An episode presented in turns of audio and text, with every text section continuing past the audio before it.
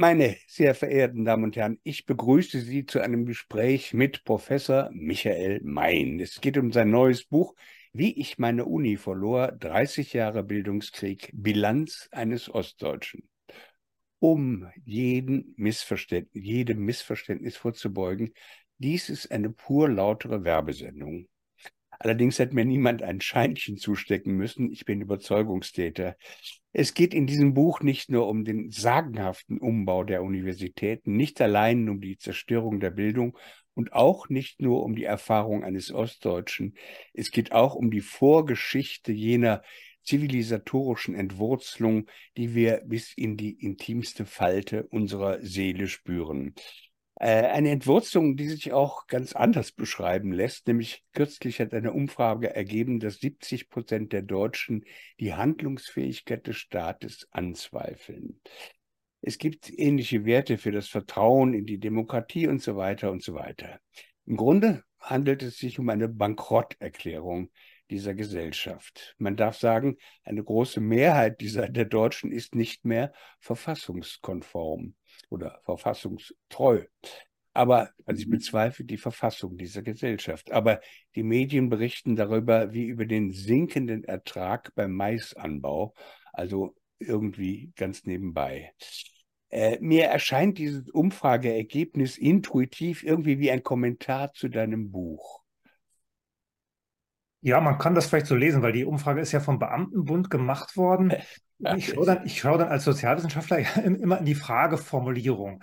Und da wird man gebeten, ein Urteil zum Staat als solchem abzugeben. Genau wie bei diesen Medienumfragen, Vertrauen in die Medien, Vertrauen in irgendwas. Und ich frage mich dann immer, woran denke ich, wenn ich gefragt werde, was äh, ich vom Staat halte. Denke ich dann an meinen Bürgermeister hier vor Ort, der gerade ein super Fest zu, äh, zu Maria Himmelfahrt organisiert hat? Denke ich an, denke ich an irgendwelche Behörden, die zu langsam sind? Denke ich an all das, was nicht funktioniert? Ja, ist schwer zu sagen. Ne? Ich habe mir das mal angeschaut. Äh, am niedrigsten war dieser Wert, also Leute, die nicht mehr dem Staat oh, vertrauen, ne. 2020. Da lag mhm. das bei 40 Prozent, jetzt bei knapp 70 ist die Frage, ob wir das wollen. Wollen wir einen Staat, der bis in die kleinste Pore, wie du das gerade genannt hast, hineinregieren will? Und dann sind offenbar äh, Mehrheiten in diesem Land zufrieden oder wollen wir nicht einen Staat, der sich zurückzieht? Und das ist ja auch ein Thema in meinem Buch, dass ich äh, beklage oder kritisiere, dass der Staat in Bereiche eingreift, die ihn eigentlich nichts angehen. Der Staat fängt an, der Forschung die Themen vorzugeben, äh, die Wortwahl vorzugeben, die Art und Weise, wie bestimmte Themen äh, als Wissenschaft angegangen werden. Und damit habe ich ein Problem. Der Staat, das wissen wir, der Staat ist ein schlechter Forscher, der Staat ist auch ein schlechter Lehrer. Er soll das Geld liefern und dann aber auch gut. Dann soll er Wissenschaftler machen lassen. Ja, aber er soll den Rahmen dafür herstellen, dass das so ist, wie du gerade wünschenswerterweise beschrieben hast. Und das tut er eben genau nicht. Also ähm, er, er hegt nicht die Universität oder die Wissenschaften ein als ihr eigenes Feld, sondern er mischt sich ein. Und das ähm, bringt ja eine bestimmte Unordnung. Das Interessante ist ja, dass dieser, dass dieser Umbau ja verkauft worden ist, uns verkauft worden ist als äh, Stärkung der Autonomie, Stärkung der Selbstverwaltung. Ja. Man hat die Universitäten sozusagen in die Selbstständigkeit entlassen. Früher, also noch gar nicht so lange her, Ende der 90er, Anfang der Nullerjahre, früher äh, haben, äh, haben äh, was ich, Minister, Professoren Urkunden unterzeichnet, also unterzeichnet, Berufungsurkunden unterzeichnet. Früher haben auch Ministerien Studiengänge genehmigen müssen. Heute liegt das mehr oder weniger in der Hand der Universitäten selbst. Das ist die Stärkung der Autonomie. Wenn man dann aber anschaut, welche Akteure stattdessen reingekommen sind, dann dann äh, bekommt man schnell äh, Probleme mit der aktuellen Struktur. Darüber reden wir gleich noch im genaueren. Michael Mein, du bist Jahrgang 1967, rein rechnerisch ergibt das ein Alter von 56 Jahren. Super, du ja. bist auf Rügen geboren, hast ab 1988 in Leipzig Journalismus studiert. Du warst SED-Mitglied und dem sozialistischen Vaterland loyal verbunden. 1992 hast du dein Studium beendet, da war es schon vorbei mit deinem alten Vaterland. Das hast du verloren. Hast du danach in der Uni eine neue Heimat gefunden? Ich dachte es eine Weile. Das lag sicherlich auch an den Leuten, mit denen ich da zu tun habe. Das waren Leute, die in der alten Bundesrepublik 60er, 70er Jahre studiert hatten. Eine Zeit, wo der Staat sich zwar nicht komplett rausgehalten hat. Wir kennen ja den radikalen Erlass. Wir wissen, was es auch für Sozialwissenschaften, gerade für Sozialwissenschaften bedeutet hat, dass Kommunisten nicht mehr im öffentlichen Dienst arbeiten durften, aber vor allen Dingen Leute, die für Kommunisten gehalten wurden und oft vielleicht gar nicht selbst solche waren. Das hat ganze äh, Denktraditionen aus dem akademischen Bereich rausgenommen. Aber davon abgesehen war das eine Zeit relativer Freiheit. Und diese Leute haben mir in den 90ern die Idee vermittelt, dass diese neue Universität äh, auch eine bessere sein könnte als die, die ich ab 1988 in der DDR erlebt habe. Wobei ich an dem Buch auch schreibe, dass meine Erinnerung ein bisschen anders ist als das, was uns im Geschichtsdiskurs über die DDR so erzählt wird. Kann auch an der Spätphase der DDR liegen, kann daran liegen, dass da äh, Partei und Staat nicht mehr in der Lage waren, bis ins kleinste Seminar hineinzugreifen, dass wir da also, dass ich zumindest das Gefühl hatte, dass es freier war als das, was mir heute in Geschichtsbüchern entgegenkommt als Erzählung. Wie ich meine Uni verlor, ähm, heißt ja dein Buch. Und ähm, welche Uni hast du verloren? Also was war das, was dich da gebunden hat? Und man könnte es auch anders sagen, wie könntest du einem heute 25-Jährigen die Qualitäten der alten Universität oder der alten Universitätsidee wenigstens beschreiben? Ich kann vielleicht, vielleicht, beschreiben, wie ich selbst als junger Mann Anfang 20 an die Universität gegangen bin. Ich dachte, dass ich dort erwachsen werden könnte, dass ich dort einen Beruf finde. Ich wollte auch eine Partnerin finden, war für mich ganz wichtig. Ich bin, bin also auch extra weit weg von zu Hause gegangen, um äh, dem Zugriff des Elternhauses äh, mich ein bisschen entziehen zu können. Und ich wollte einen Sinn im Leben finden. Er wollte Zeit haben, über die Dinge nachzudenken, wollte frei sein von äh, Verwertungszwängen. Das ging in der DDR bedingt weil wir da ein System hatten, ein Studiensystem hatten, was gar nicht so weit weg ist, strukturell gar nicht so weit weg ist von dem, was heute die Bologna-Universität ausmacht. Also ich habe auch im ersten Semester schon Prüfungen machen müssen. Auch da gab es eigentlich keinen Kurs, der ohne einen Leistungsnachweis einfach so abgeschlossen werden konnte. Äh, aber ich habe das dann halt in den 90ern erlebt, dass da konnte man studieren äh, und um erwachsen zu werden. Da konnte man sich Zeit nehmen, da konnte man sich umentscheiden. Hat man gemerkt, okay, dieses Fach, diese Dozenten taugen nichts für mich. Ich werde äh, mein Fach wechseln, ich werde meine akademischen Lehrer wechseln, ich wechsle vielleicht auch den Ort um zu Leuten zu kommen, von denen ich in der Literatur gehört habe, mit denen ich dann zusammenarbeiten kann. Wir haben da äh, in, Leipzig, wo ich damals war, gab es eine Schule, die wir entwickelt haben, in einem völlig äh, abseitigen Gebiet eigentlich, also Kommunikationsgeschichte. Aber da gab es eine Schule, ähm, die einen bestimmten Ansatz hatte, der, der Leute angezogen hat, die äh, eine bestimmte Art zu forschen gut fanden. Das hat keine große gesellschaftliche Wirkung gehabt, aber es hat, glaube ich, die Leute geprägt, die dann rausgegangen sind in Redaktionen oder in Behörden, wo immer die gearbeitet haben. Und all das, diesen Ort erwachsen zu werden, all das, was ich da als junger Mann, als Student und dann auch als äh, Doktorand immer nur von außen, ich hatte keine Stelle damals in den 90ern, als Doktorand von außen gesehen habe, das ist heute nicht mehr da. Diese Universität ist weg. Es ist Ihnen wichtig, dass es weiterhin unabhängigen und kritischen Journalismus gibt. Dann unterstützen Sie Manova am besten mit einem Dauerauftrag und ermöglichen Sie weiterhin Beiträge wie diesen. Vielen Dank kann man heute kaum jemand erklären, wie spielerisch das war und was man alles versuchen konnte, wie lange man studieren konnte. Also das galt ja auch äh, für mich noch und, und äh, wie man sich gesucht hat und wie man welche Beziehungen man knüpft und welche nicht und wohin es ging und so weiter. Das würde heute jeder äh, sagen, du, äh, wovon redest du? Es ist ja eine Märchengeschichte. Ich, mer ich merke das, wenn ich mit älteren Leuten rede, die glauben, dass die Universität immer noch so ein Ort sei, wie sie in, in Erinnerung haben. Weil der, man, es ist ja auch noch, es ist ja, äh, es sind die gleichen Gebäude, äh, es sind oft die gleichen Bezeichnungen. Dieses, dieses Fach, was ich da jetzt vertrete in München, das heißt so, wie es vor 30, 40 Jahren schon hieß.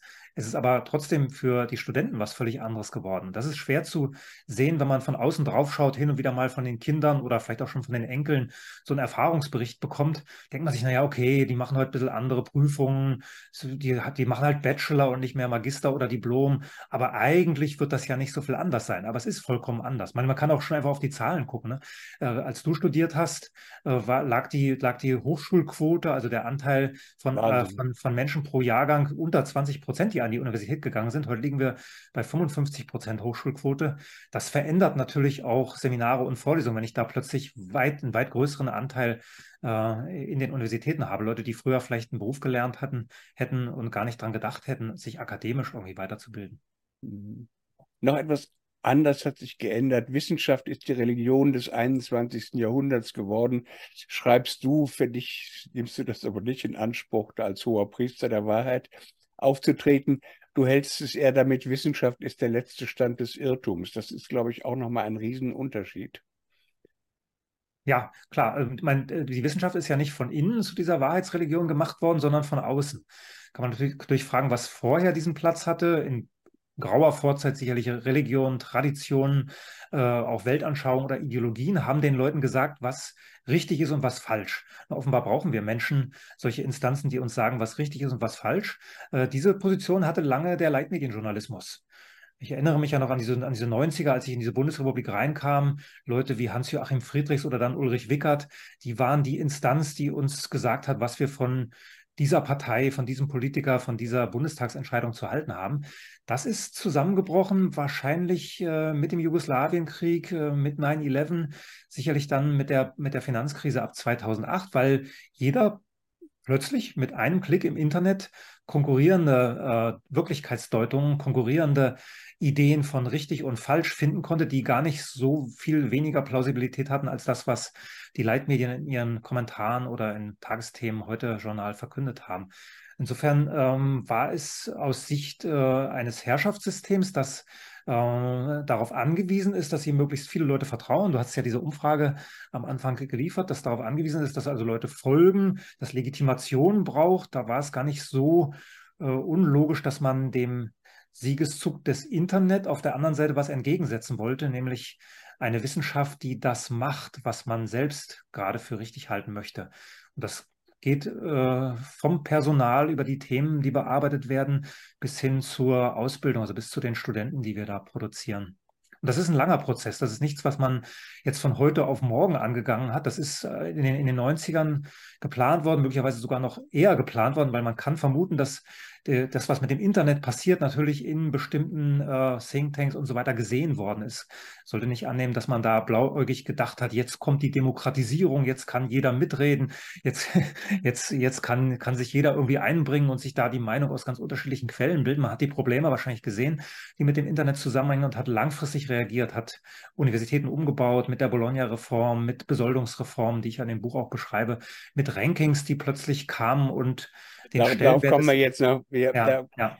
Also du, du sagst diese Universitäten seit Anfang der 90er Jahre, wo du es noch nicht gemerkt hast, werden die langsam erobert durch äußere Mächte. Ähm, das ist der Staat und die großen Konzerne. So deutest du das an. Sehe ich das richtig?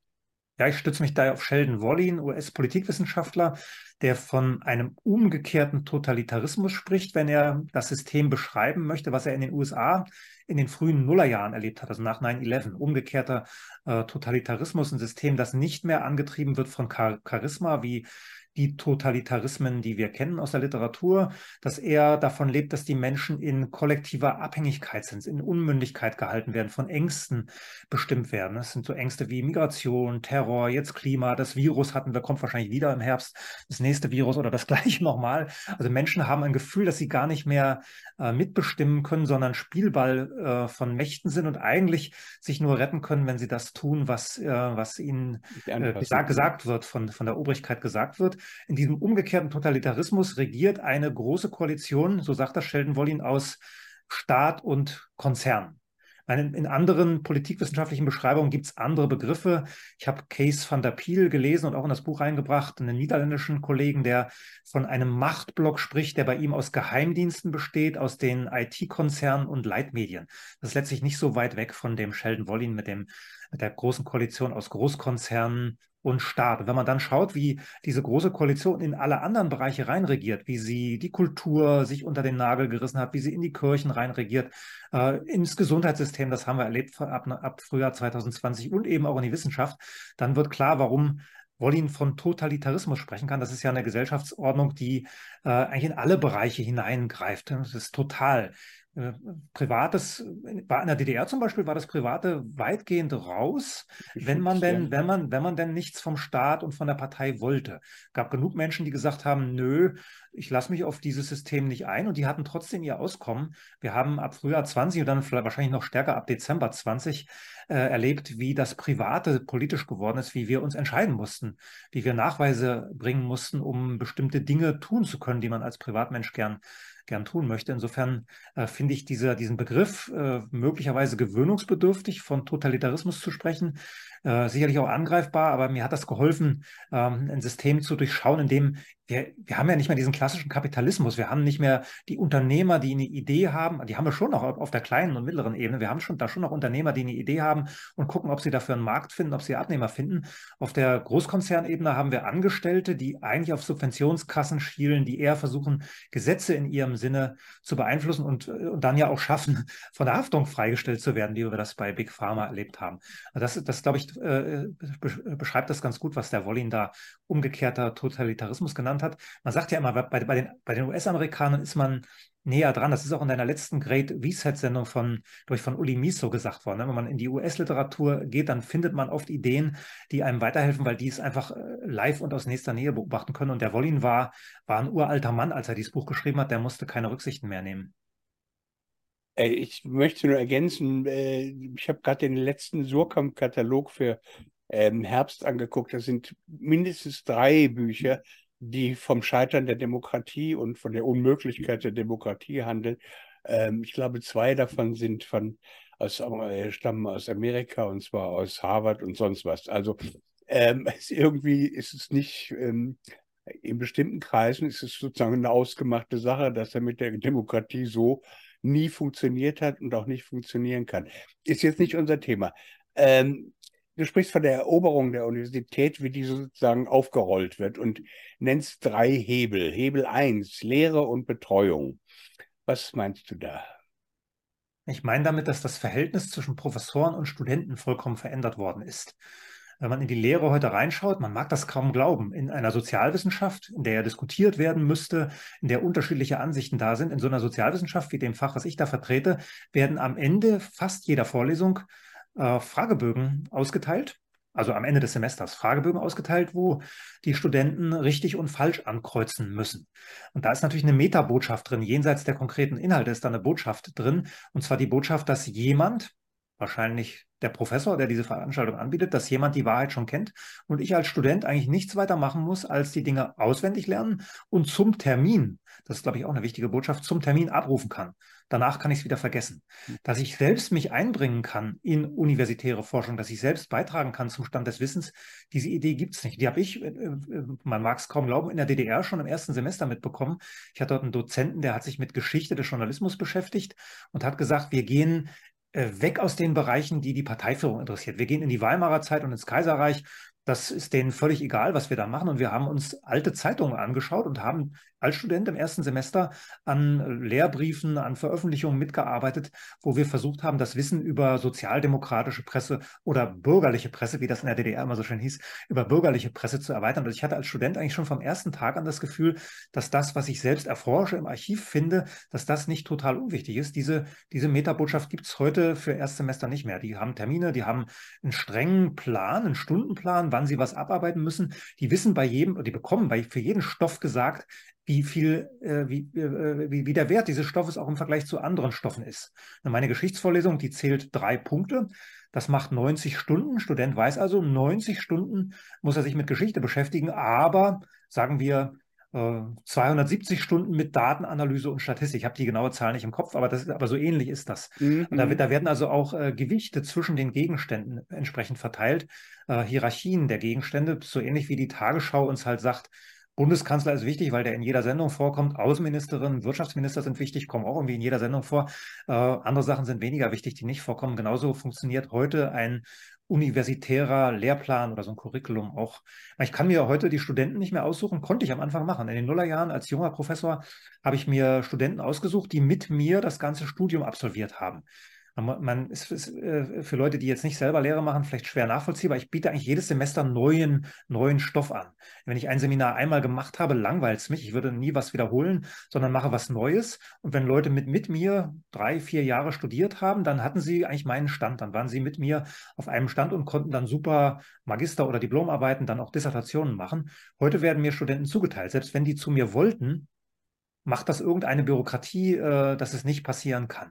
Auch, auch Doktoranden prüfe ich nicht mehr alleine. Da wird am Anfang so eine Art Vertrag unterschrieben. Hier auch wieder mit so einem schönen Argument, Schutz der Doktoranden, Abhängigkeit verringern. Ich könnte die ja vielleicht in meinen Garten holen und irgendwie was umgraben lassen. Äh, ist natürlich, ist natürlich es, war, es war damals schon absurd, aber mit solchen Argumenten verkauft man entsprechende Reformen, die am Ende verhindern, dass, dass äh, Professoren Schulen bilden können, die vielleicht neue Ideen irgendwann in die, in die Gesellschaft hineintragen, sorgen dafür, dass Professoren eher danach schielen, das ist dann wahrscheinlich der zweite Hebel, zu dem wir gleich kommen, eher danach schielen, mhm. welche Themen von der Politik mit Geld versehen ausgeschrieben werden und ihn dazu bringen, dann in der Reputation zu steigen. Mhm. Diese Entwicklung hat ja einen Namen, Bologna. Und die Studenten, die du jetzt hast, die haben schon PISA hinter sich von der Schule. Also die sind sozusagen schon darauf vorbereitet, auf diese Art von Lehre und Austausch mit Lehrern und so weiter und so weiter. Und Multiple Choice heißt, es gibt eigentlich nur eine Wahrheit. Ähm, und das ist glaube ich, genau das, was in unserer Zeit sehr schön passt. Der zweite ja, Hebel. Vielleicht noch eine Sache kurz. Man, man sieht daran mhm. auch, auch, auch wie, wie lange das Ganze gedauert hat. In den Nullerjahren, da war ja Bologna schon in Kraft, da gab es halt eine Mischung ähm, aus Studenten. Es gab die alten Diplom- und Magisterstudenten und es gab die neuen. Und die alten, wie das so ist in, in Gesellschaften, die alten haben den Ton angegeben. Es hat also eine ganze Weile gedauert, bis ich selbst auch gemerkt habe, was Bologna anrichtet, weil es hat sich in den ersten Jahren nicht ja. anders angefühlt als vorher. Und heute, mein, heute sind wir 25 Jahre danach fast. Heute haben die ersten Bologna-Absolventen, haben Professorentitel, haben hohe Ämter in den Parteien, in den Behörden. Aber heute sehen wir erst, was, was diese neue Art universitärer Ausbildung äh, aus der Gesellschaft gemacht hat. Das, hat, äh, mhm. das ist, ist, wahrscheinlich auch die Schwierigkeit für Zeitzeugen, solche Veränderungen überhaupt zu erfassen. Mhm. Im allgemeinen Verstand denkt man, der, die Wissenschaft ist unabhängig und nur der Wahrheit verpflichtet. Ähm, da würdest du sagen, das ist ein köstlicher äh, Mythos. Äh, in deinem Hebel 2, in deinem Buch Politisierung der Forschung, nimmst du das nach Strich und Faden auseinander. Ähm, und das ist zum Teil vollkommen verblüffend. Fangen wir mal an mit den Drittmitteln. Also ähm, kein Mensch bekommt heute mehr eine Professur, geschweige denn auch vorher eine Stelle, äh, wenn er nicht Drittmittel einbringt. Und ähm, um ein Beispiel zu bringen, also ein normaler Medizinprofessor bringt, glaube ich, im, im Durchschnitt fünf, über 500.000 Euro im Jahr an Drittmitteln ein. Sein Grundgehalt dürfte vielleicht bei 100, 150.000 liegen, je nachdem, äh, wo er ist. Und dann kann er noch privat abrechnen und so weiter. Aber er spielt Drittmittel ein. Wie macht ein Arzt das? Na gut, äh, Pharmaforschung und so weiter und so weiter. Also er begibt sich in große Abhängigkeit von externen Aufträgen, Auftraggebern, Geldgebern, äh, und zwar in einem Ausmaß, die das Dreifache seines Gehaltes betragen. Wie ist das jetzt bei solchen, naja, Sozialwissenschaftlern wie bei dir? Du, wo, wo sind die Fründe, wo du Kohle herbekommen könntest, Drittmittel? Das ist ein guter Punkt, weil Drittmittel wird ja in aller Regel mit Wirtschaft assoziiert. Das ist das, worüber die Öffentlichkeit diskutiert. Wenn man in Geistes- und Sozialwissenschaften hineinschaut, sieht man, dass es schon ein bisschen was gibt von Konzernstiftungen, VW-Stiftung, Thyssen-Stiftung, ja, so diese, diese Preisklasse. Da gibt es schon was. Weiß nicht, ob jemand von äh, Bill und Melinda Gates auch was bekommt. Könnte schon sein, äh, dass die auch was finanzieren. Äh, aber eigentlich kommt das Geld aus der Politik. Und der Witz ist, dass die Politik ja die Grundfinanzierung für die Universitäten bereitstellt. Mein Gehalt wird aus Steuermitteln bezahlt, meine Mitarbeiter werden daraus bezahlt, die Räume werden vom Staat unterhalten. Der Staat gibt aber in den letzten 20 Jahren deutlich stärker als vorher. Der Staat gibt zusätzlich Gelder für ganz bestimmte Themen. Und wenn ich der Staat sage, dann ist erstens die EU gemeint, wo die Töpfe über die Töpfe am größten sind, wo das dann schnell auch mal in die Millionenbeträge geht, dann äh, der Bund über das äh, Bundesministerium für Wissenschaft und Forschung, aber auch die Länder. Bayern ist da gar nicht so schwach. Also Bayern zahlt äh, auch, auch gut für solche, für solche Verbünde. Parteien zahlen, äh, einzelne Politiker. Also letztlich haben wir politisches Geld, was ähm, Forscher dazu bringt, bestimmte Themen zu bearbeiten, weil man dazu noch weiß, dass die Reputation, wie du das ja gesagt hast, auch von der Höhe der Drittmittel abhängt, ist klar, dass sich viel, viel mehr Geld, äh, viel, viel mehr Leute auf Gelder bewerben, die von EU, Bund oder Ländern ausgeschrieben werden, als dann am Ende zum Zuge kommen. Die Quoten, die, die Bewilligungsquoten sind sehr klein. Wir haben also sehr viele Leute, die auf Ausschreibungen reagieren und dann, wenn sie nicht zum Zuge kommen, ja irgendwie äh, trotzdem weiterarbeiten müssen. Dann haben sie einmal einen Antrag geschrieben, da steht alles drin, Theorien, Methoden, wie gehe ich das Thema an. Dann machen sie es trotzdem in der Hoffnung, dass der nächste Topf, die nächste Geldmenge in so eine ähnliche Richtung geht und dass sie dann mit ihren Sachen zum Zuge kommen. Insofern geht der Einfluss weit über die Leute hinaus, die am Ende mit dem Geld beglückt werden. Wie kann man sich das konkret vorstellen? Äh, man, man muss sagen, du warst ja ein gewisser Drittmittel-Champion. Äh, du hattest viele, du hast Forschungsverbünde geleitet und Projekte und so weiter. Du hast jetzt, du bekommst einen Zuschlag für das Projekt Demokratie, sagen wir mal. Ähm, das heißt nicht, dass du viel, viel Geld kriegst, also dass dein Gehalt enorm aufgestockt wird, aber äh, ich bekomme, kann Mitarbeiter bezahlen, die zu einem bestimmten Thema arbeiten und ich bekomme äh, Geld, Ressourcen, die ich in der, in der Forschung einsetzen kann. Äh, bei uns ist das jetzt nicht so viel, was ich brauche. Ein bisschen Reisekosten für Interviews zum Beispiel, für Transkriptionen, für Aufbereitung von Material, aber immerhin ist es Geld, was ich, äh, was ich entsprechend nutzen kann. Man muss vielleicht dazu sagen, als einschränkendes Argument, Forschung und Lehre sind trotzdem frei, Artikel 5 Grundgesetz. Selbst wenn ich Geld bekomme und ahne, was der Geldgeber damit bezweckt.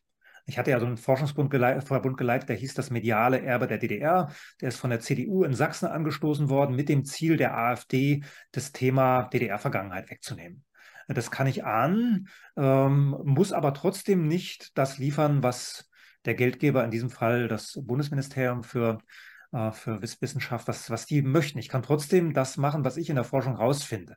Problem ist nur, dass ich weiß, dass ich bei den nächsten Ausschreibungen natürlich auch an dem gemessen werde, was in meinen Publikationen drinsteht. Und das beginnt mit mit so Dingen wie Gendern, ne? wenn man sich wundert, warum äh, Akademiker da diese Sterne über ihre Texte streuen, da hat man da eine Antwort. Wenn ich äh, in die, in die, äh, in meine Bewerbung, also in mein Konzept für so einen Geldtopf nicht entsprechende Floskeln einbaue, nicht bestimmte Sprachregeln beachte, dann sinken meine, meine Aussichten auf das Geld. Aber das ist letztlich der Hebel. Das, und die, die jungen Leute, die werden, äh, werden befristet bezahlt, deutlich äh, kürzer befristet, als das reguläre Wissenschaftler sind. Reguläre Mitarbeiter bei mir haben sechs Jahre Vertrag, können dann nochmal sechs Jahre verlängern, wenn sie die Qualifikationsschritte schaffen. In diesen Projekten von außen sind das zwei, drei, vier Jahre, äh, wo ich gezwungen bin, wenn ich dann wieder Geld haben will, gezwungen bin zu liefern und natürlich das zu liefern, was, äh, was gewünscht wird. Die, da da, da es gibt dann auch ein Zusammenspiel zwischen Geldgebern aus der Politik, Leitmedien und Wissenschaft. Alle beobachten, was macht die Tagesschau, was machen die großen Zeitungen, sehen da, welche Themen gerade äh, funktionieren, welche Themen laufen und bearbeiten das dann entsprechend. Das ist auch eine, eine der Erfahrungen, die ich gemacht habe. Ich selber bin in die Wissenschaft gekommen, weil ich mich für diese historischen Themen interessiert habe. Ich wollte einfach wissen, wie es ist und je tiefer man dann eingestiegen ist, umso mehr wollte man wissen. Heute gucken junge Leute, was ist denn eigentlich das Thema, mit dem ich Karriere machen kann? Ich bin immer wieder erschrocken, wenn ich in der Beratung, Karriereberatung gefragt werde. Michael oder Herr Mein, was muss ich denn jetzt für ein Thema bearbeiten, damit ich in fünf oder zehn Jahren garantiert Professor werde? Da denke ich immer, okay, in dem Moment bin ich raus, weil ich sage, mach das, was dich interessiert, äh, mach das gut, dann wird es schon funktionieren. Aber die jungen Leute, glaube ich, ahnen, dass es so nicht mehr ist. Es gibt noch andere, also die, das ist eine Form von Politisierung der Forschung, von Lenkung der Forschung, also indem der, der Staat, der Bund, die Länder ähm, diese Art von, von Mitteln vergeben die dann zur Reputation steigern und zum Ansehen in der, in der, in der Firma. Dann gibt es auch noch die Stiftungen, die eben, die hast du schon erwähnt. Und es gibt die Stiftungsprofessuren. Es gibt, glaube ich, mittlerweile tausend oder mehr als tausend Stiftungsprofessuren. Das heißt, äh, von Bertelsmann bis Hertie, die stiften Professoren stellen. Wie viele sind das?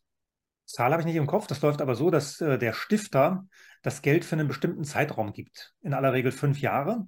Mhm. Wir haben am Institut eine, Stift, äh, eine Professur, die von der VW-Stiftung bezahlt worden ist. Die haben das für acht Jahre finanziert, aber sagen wir mal fünf Jahre. Sie machen das aber nur, wenn der Staat vorher garantiert, dass der Anschluss finan äh, finanziert wird. Also der, dieser Professor, der da berufen wird, nicht nach fünf Jahren wieder arbeitslos ist. Ähm, das heißt, der Staat lässt sich für fünf oder acht Jahre Finanzierung auf Themen ein, die Geldgeber von außen spannend finden.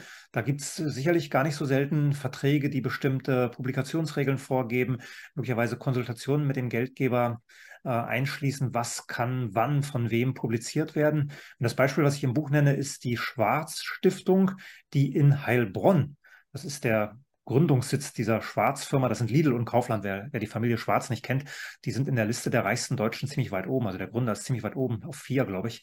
Äh, also wer, wer äh, Heilbronn und Schwarz nicht kennt, der wird das jetzt bald kennen, weil in Heilbronn ein Campus der TU München muss man sich überlegen, ist also sehr weit weg voneinander, äh, äh, gebaut worden ist mit über 40 Stiftungsprofessuren, wo Schwarz, Schwarzstiftung die Themen vorgibt, an denen gearbeitet wird, das möglicherweise auch bei der Personalauswahl mithilft. Also bei dem, äh, bei dem Professor, den wir von der VW-Stiftung bekommen haben, gab es ein reguläres Berufungsverfahren mit Bewerbungsvorträgen, aber es stand vorher fest, wer gewinnen würde. Da sind also zwei Frauen, nach München gekommen, haben einen Vortrag gehalten, in dem Wissen, dass sie die Stelle nie bekommen werden, äh, weil VW das Geld halt äh, diesem einen Kandidaten gegeben hatte. Und wenn wir gesagt hätten, dass eine der beiden Frauen gewinnt, dann wäre das Geld weg gewesen und damit auch die Professur. Also letztlich schaffen, ähm, schaffen Stifter auf diese Weise Personal und Themen in Universitäten hineinzudrängen. Ist letztlich viel eleganter als bei diesem radikalen Erlass. Da hat man bestimmte Personen ausgeschlossen, auch für Kündigungen gesorgt. Heute sorgt man dafür, dass man die Leute in die Positionen bringt, in denen sie dann entsprechend entsprechend äh, forschen. Weil auch da kann man immer sagen, auch ein Stiftungsprofessor kann natürlich das machen, was er möchte. Forschung und Lehre sind frei.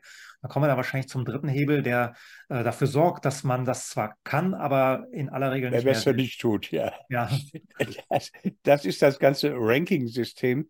Und da muss ich dir sagen, ich wusste das zum Teil nicht, was es da gibt. Ähm, ich finde es schon fast lustig, wenn man es liest, wenn man da drin steckt, wird es einem, glaube ich, kurz übel. Ähm, zum Beispiel der schöne Hirschfaktor. Ähm, was, was ist das? Das ist eine Zahl. Äh, das ist die wissenschaftliche Leistung eines, eines Forschers äh, wie Michael Mein auf eine Zahl verdichtet. Sagen wir 20. Das heißt, ich habe 20 Artikel geschrieben, die mindestens 20 Mal oder häufiger zitiert worden sind. Das ist der Hirschfaktor. Mit dieser Zahl kann ich mich als Medienforscher vergleichen mit einem Mathematiker, mit einer Medizinerin, mit jedem eigentlich. Äh, und da, der führt dazu, dass, den gibt es erst seit 2005, ist also auch äh, in, der, in der gleichen Zeit entstanden, führt dazu, dass bestimmte Publikationsformen zugenommen haben und andere mehr oder weniger verschwunden sind. Also ein Buch, wie ich das jetzt gemacht habe, wie ich meine Uni verlor, das zählt in diesen Hirschfaktor nicht rein. Ähm, weil auf Deutsch, weil ein Buch, äh, weil nicht im Web of Science. Das ist so eine, so eine äh, Suchplattform, auf der alles, was äh, das Großkapital für relevante Wissenschaft hält, verfügbar ist, aber eben nicht alles, was Wissenschaft macht.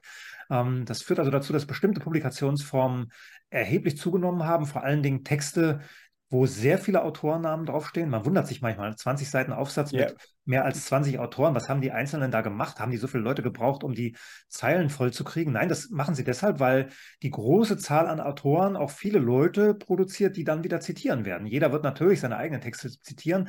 Das fließt in diesen Hirschfaktor ein. Und dieses System äh, über das Web of Science fließt letztlich auch in die Rankings ein, also Shanghai-Ranking zum Beispiel oder Times Higher Education, führt dazu, dass Universitäten Bewerber für Professuren rekrutieren, die genau das machen, was Hirsch oder Shanghai äh, für wichtig halten, führt dazu, dass bestimmte Arten von Forschung aussterben. Ich kann zum Beispiel, wenn ich das Hirsch-System ernst nehme, ähm, nichts mehr zu deutscher Geschichte oder deutscher Medienpolitik produzieren, weil das in den US-Zeitschriften, auf ja, die sich das Web of Science schützt, das interessiert die Amerikaner nicht. Das interessiert die nur, wenn ich das international vergleichend angehe. Möglichst mit China und Russland irgendwie aus dem Osten, dann, dann mag es gerade so noch gehen, aber mit einer, mit einer rein deutschen äh, historischen Studie ist es, es gibt es natürlich, gibt es solche Texte auch, auch in, in, den entsprechenden Zeitschriften, aber es ist eher schwer, die US-Reviewer, äh, im US-Wissenschaftssystem äh, basierte Reviewer zu überzeugen, dass das gute Wissenschaft ist. Es ist ein, ein, ich, wenn man das im Einzelnen liest, es ist der Wahnsinn. Ähm, ich, ich könnte mich totlachen. Aber ich muss dir leider sagen, äh, Michael Main 20 ist natürlich auch schwach. Ja, gut, ich, ich, ich, weiß, ich, weiß gar nicht. Ich, ich, kenne, ich kenne meine Zahl gar nicht, weil ich, ich habe ich hab den Vorteil, dass ich ja noch 2002 auf eine Professur berufen worden bin, auf eine Stelle, die, äh, die nach Tabelle äh, bezahlt wird. Also ich wusste am ersten Tag, was ich am letzten verdienen würde, nicht genau die Eurozahl, aber aber äh, zumindest die Gehaltsstufe kannte ich. Das ist geändert worden. Mitte der Nullerjahre ist das geändert worden. Da ist das Besoldungssystem mit dem Argument faule Professoren, Leute, die wissen, was sie am letzten Tag verdienen, machen nichts mehr. Mit diesem Argument ist das geändert worden und es gibt seitdem für alle anderen, für alle Jüngeren, gibt es leistungs- und belastungsbezogene Gehaltsbestandteile und Leistung wird gemessen über diese Publikationen. Deswegen muss ich das nicht machen. Ich habe auch kein Profil bei Google Scholar, wo man dann diesen Hirschfaktor oder diese, diesen H-Index sehen kann. Müsste ich vielleicht mal machen, um, um mich da einordnen zu können. Aber da ich auch nicht diese Publikationsform bediene, ich bin Einzelautor, Einzelforscher, zur Not schreibe ich mal mit einem Co-Autor. Das geht schon noch, aber jetzt mit sieben Leuten irgendwie einen 20 äh, Seiten Text machen. Ich habe auch in diesen US-Zeitschriften publiziert, so ist es nicht. Äh, aber, äh, aber lass mich nicht auf diese, auf diese Zellulose-Produktion, wie das mein akademischer Lehrer genannt hat, auf das lasse ich mich nicht ein. Das heißt, es wird wie irre publiziert und es geht nur darum, dass das wiederum irgendwo wahrgenommen wird in einem Science-Datensystem und dass du möglichst oft zitiert bist. Es ist, ähm, es ist zum Schreien komisch. Ähm, dann gibt es den Shanghai-Index, auch sehr lustig, witzigerweise aus China. Da geht es um das Ranking von Universitäten. Ja, Shanghai eigentlich noch, äh, noch perfekter, wenn man so will. Ne? Das klingt ja so, als, als, ob der äh, Feind von morgen oder vielleicht auch schon von heute, als ob der ein Qualitätsurteil abgibt über unser Universitätssystem. Wenn man dann reinschaut, sieht man US-Universitäten und die beiden britischen, Oxford, Cambridge sind vorne. Ähm, das erklärt, warum dieses äh, Shanghai-Ranking, das die Chinesen zunächst mal erfunden haben, um zu gucken, wo stehen wir dann im Vergleich zu westlichen Universitäten Anfang der Nullerjahre, dass man dieses mittlerweile auch im Westen für total wichtig hält, weil man selbst super abschneidet. ich habe dann mir die Quellen angeguckt, worauf stützt dann Shanghai äh, seine, seine Liste. Dann sieht man, dass die die gleichen Quellen nutzen wie der H-Index, wie dieser Hirschfaktor. Also insofern füttert der Westen in China ein System, was ihm ein Qualitätssiegel verpasst. Man ist, glaube ich, gerade wieder rausgekommen. Meldung war, Heidelberg ist die beste deutsche Universität. Die beiden Münchner kommen dann, glaube ich, kurz danach. Wir liegen so zwischen 50 und 100 immer. Äh, also wir, die LMU in München. ich meine, eigentlich sagt jeder Kollege, gebt nichts auf Shanghai. Wir wissen ja, wie das da entsteht. Wir wissen, wie eingeschränkt der Blick auf Wissenschaft ist, den diese Rankings liefern. Und trotzdem wird das dann auf die Visitenkarten geschrieben, auf die Webseiten gepackt, äh, in Pressemitteilungen. Heidelberg hat wahrscheinlich jetzt das angeregt, dass jeder schreibt, dass Heidelberg die beste deutsche äh, Universität sei. Ähm, es gibt noch viel mehr da in der Hinsicht äh, zu besprechen, aber man kann es ja auch wunderbar nachlesen in deinem Buch. Ähm, nun warst du ein hoch angesehener Professor, Sprecher von großen Forschungsverbünden und so weiter. Du warst sozusagen mittendrin und in einem Kapitel nennst du es ja ähm, Spitzenprofessor und dann kommt der Abstieg zum Professor Dr. Kokolorus und zwar relativ kurzer Zeit. Das begann schon vor Corona und mit Corona wurde es dann ganz massiv. Was, ähm, was waren deine Vergehen? Na gut, vor Corona habe ich für den Rubicon geschrieben, eigentlich glaube ich seit Gründung des Rubicon und war zweimal bei KenFM im Gespräch, um zwei Bücher zu bewerben, die 2018 bei Westend erschienen sind. Außerdem habe ich äh, 2017 einen Blog gestartet, der hieß Medienrealität, in dem ich versucht habe, das, was ich als Medienforscher weiß, einem größeren Publikum zugänglich zu machen. Habe das in einer verständlichen Sprache, zumindest habe ich gehofft, dass es verständlich ist, in einer verständlichen Sprache gemacht und habe dabei auch äh, vor den Heiligtümern meiner Disziplin nicht Halt gemacht. Das also versucht zu dekonstruieren, habe dabei viel gelernt, weil man äh, für ein breiteres Publikum schreibt, dann versteht man die Sachen nochmal anders, als wenn man es für Kollegen macht, die so und so alles kennen und eigentlich nur wegen der Zitationen in die Texte reingucken und schauen, ob sie das irgendwie brauchen können und irgendwo, äh, irgendwo erwähnen müssen, um nicht äh, der Scharlatanerie überführt zu werden. Das waren die Ver Vergehen vor Corona. Klar, ich habe dann im März 20 äh, angefangen, ähm, zu dem zu schreiben, öffentlich zu schreiben, was da passiert. Das hat dann relativ schnell zu Distanzierung geführt, zu Positionsverlust. Jetzt äh, 23 im Frühjahr habe ich dann, manche sagen, den Fehler gemacht, äh, mich mit dem demokratischen Widerstand einzulassen, der Wochenzeitung von Anselm Lenz und Hendrik Sodenkamp. Das hat dann nochmal einen, eine neue Qualitätsstufe an Shitstorm ausgelöst und letztlich dazu geführt, dass ich gar nichts mehr machen kann in der Wissenschaft. Ich habe jetzt auch meine letzten Positionen, meine letzten Funktionen da verloren. Ich glaube, ich dürfte jetzt nicht mal mehr auf Tagungen erscheinen. Ich, einer der Forschungsverbünde läuft ja noch, dieser zum medialen Erbe der DDR, der ist gerade verlängert worden im Frühjahr 20, äh, Frühjahr 23, kurz bevor jetzt dieser neue Shitstorm losging.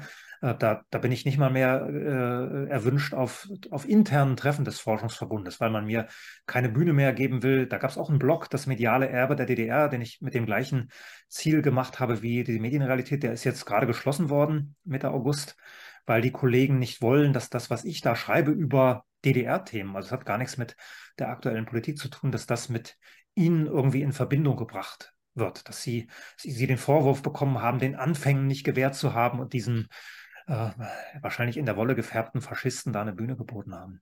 Mhm. Ähm, das kann man in deinem Buch auch nachlesen. Das, das, hat auch tragische Züge. Es sind ja deine ganzen persönlichen Beziehungen. Du bist in der Wissenschaft gemobbt, eine Persona non grata. Ähm, und im Grunde genommen ist, ist es, du könntest dich hinstellen und sagst, sag mir bitte, wo ist der eine Satz, der nicht zulässig ist, der nicht von der Meinungsfreiheit, der Forschungsfreiheit gedeckt ist. Nichts wirst du bekommen in dieser, du wirst nie eine Antwort bekommen. Du wirst immer nur hören, du hast den und den getroffen, du hast da und da geschrieben.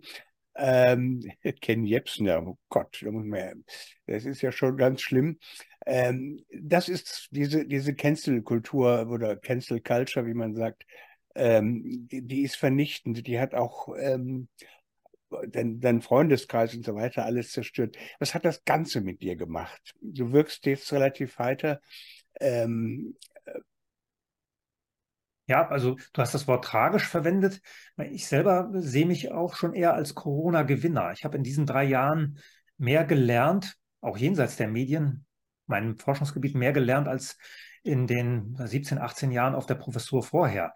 Wenn ich jetzt habe ich ja äh, Anklageschriften bekommen von der Disziplinarbehörde hier in Bayern, weil ich so ein Verfahren äh, am Hals habe.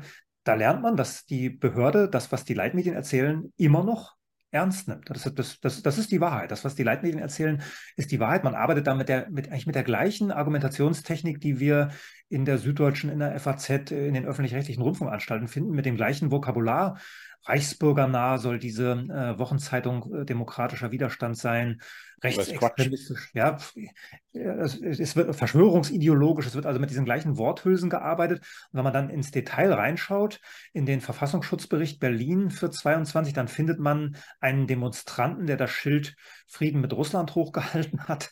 Und man findet irgendwie äh, ein Plakat äh, für freie Impfentscheidung, Dinge, die dann kurz danach, kurz nach dieser Demo ja vom Bundestag auch so beschlossen worden sind. Ich weiß jetzt nicht, was da verfassungsschutzrelevante Delegitimierung des Staates sein soll an dem, was da in diesem Bericht auch drin steht. Aber die Behörde, äh, diese Disziplinarbehörde und auch äh, der Verfassungsschutz Berlin ähm, deuten Wirklichkeit genauso wie die Leitmedien. Da wird zum Beispiel auch auf diese Demo am 1. August 2020 in Berlin Bezug genommen. Äh, da steht immer noch 23, äh, im Sommer 23 in dem Text drin, dass da knapp 20.000 Menschen teilgenommen hatten. Wer, wer, da war und die Bilder gesehen hat, der weiß, dass das äh, schon damals nicht, nicht glaubwürdig war. Drei Jahre später ist es natürlich vollkommener Kokolores um, die, um dieses, dieses Wort zu verwenden. Mhm. Also mit, mit, mit, mit, mir selber hat es eigentlich äh, ähm, äh, insofern was gemacht, dass ich mich, ähm, mich ähm, freue, äh, dass ich in all den Jahren das theoretische und methodische Rüstzeug in den langen Jahren davor, den, das Rüstzeug erworben habe, um diese Sachen jetzt verstehen und analysieren zu können, auch mit einer wissenschaftsadäquaten Sprache zu beschreiben. Ähm, mein, du hast gesagt, ich stehe ganz allein da an der Uni. Studenten sind ja noch da, die kommen in meine Vorlesungen und Seminare noch. Man wird sehen, wie weit es geht. Jetzt ist mir gerade die Pflichtvorlesung für die Erstsemester abhanden gekommen, äh, die ich hätte im Winter machen sollen. Äh, auch die, die Kandidaten, die ich betreue in Abschlussarbeiten, kommen noch. Mal schauen. Also wenn das weg wäre, dann gäbe es sicherlich keinen Grund mehr, mehr an die Universität zu gehen. Aber ich habe auch äh, durch, diese, durch diese, den Verzicht auf US-Kongresse, auf US-Fachzeitschriften habe ich Zeit, äh, Dinge zu machen, die ich sonst gar nicht geschafft hätte. Dieses Buch zum Beispiel, das hätte ich ja, habe ich jetzt mitten im Semester geschrieben. Ich habe Pfingsten entschieden, das zu machen. Jetzt ist es da. Das wäre nie gegangen, wenn ich äh, im normalen Wissenschaftsbetrieb Tagungen, Veröffentlichungen für zweieinhalb Leser gemacht hätte. Michael, du hast viel auf dem Kerbholz, was du jetzt auch nicht genannt hast, Spende an die kurdische Rote Hilfe und so weiter. Es kann einem schon, äh, können einem schon Bedenken kommen. Wenn aber jetzt unter diesen Umständen, wo du ja auch dieses Verfahren noch äh, vor dir hast, auf deine Verfassungstreue überprüft wirst, Äh, wenn unter diesen Umständen dieses Buch erscheint, über das wir hier gesprochen haben, dann hisst du ja nicht gerade eine weiße Flagge und sagst, ich bin kompromissfähig und wir können mal verhandeln, sondern du greifst an. Ist das eine Frage der Ehre? Eigentlich nicht. Ich schreibe auch, um zu verstehen. Und die Dinge, die passiert sind seit Frühjahr 2020 in der Gesellschaft, aber auch in meinem kleinen Universitätsinstitut, die wollte ich verstehen. Und so ein Buch hilft mir zu verstehen, hilft auch eine komplexere Argumentation aufzuschreiben. Wahrscheinlich, wenn man irgendwann im Gerichtssaal ist. Gut, ich war jetzt einmal schon beim Ermittler in der, in der Landesanwaltschaft. Dann äh, geht Komplexität unter. Das geht verloren. Da gehen äh, Nuancen verloren. Jetzt habe ich das in so einem Buch. Ich sehe es eigentlich nicht als Anklageschrift, sondern als Verteidigungsschrift, vielleicht auch als Erklärungsschrift. Klar, Reaktionen wird man mal schauen, ob das jetzt ob das jetzt der, der letzte Sargnagel ist. Aber eigentlich habe ähm. ich nichts, nichts, anderes gemacht, als ich in den Büchern vorher gemacht habe. Ich habe äh, den, meinen, meinen Stand des Wissens, Stand heute, festgehalten. Sicherlich werde ich es in ein, zwei Jahren noch anders sehen, werde mehr wissen, auch durch Reaktionen auf so ein Buch. So ein Buch ist ja auch ein Kommunikationsangebot. Es wird Reaktionen geben. Leute werden mir von Dingen erzählen, die ich übersehen habe, von denen ich noch gar nichts wusste. Wird also, werde also weiterkommen. Äh, das war auch letztlich das Ziel hinter diesen Blogs, die ich gemacht habe. Von den Kommentatoren habe ich unglaublich viel gelernt. Wenn man nur in so einer kleinen Wissenschaftsblase drin yeah. ist, mit, mit den Leuten aus dem gleichen Milieu, dann hört das Lernen irgendwann auf die Vorträge draußen, die Blogbeiträge, jetzt hoffentlich auch dieses Buch bringen, bringen mich weiter. Und letztlich war das das, was meine Uni war. Äh, neugierig sein können, lernen können, lebenslang lernen dürfen, bezahlt vom Steuerzahler. Das ist natürlich ein unglaubliches Privileg. Und das, das, ich habe das schon immer verstanden, dass das ein Privileg ist, was ich nicht einfach nur für mich behalten darf, sondern dass ich, wo ich auch einfach zurückgeben muss, zurückzahlen muss. Und auch deswegen, äh, deswegen mache ich solche Sachen wie jetzt dieses Buch zu schreiben. Mhm.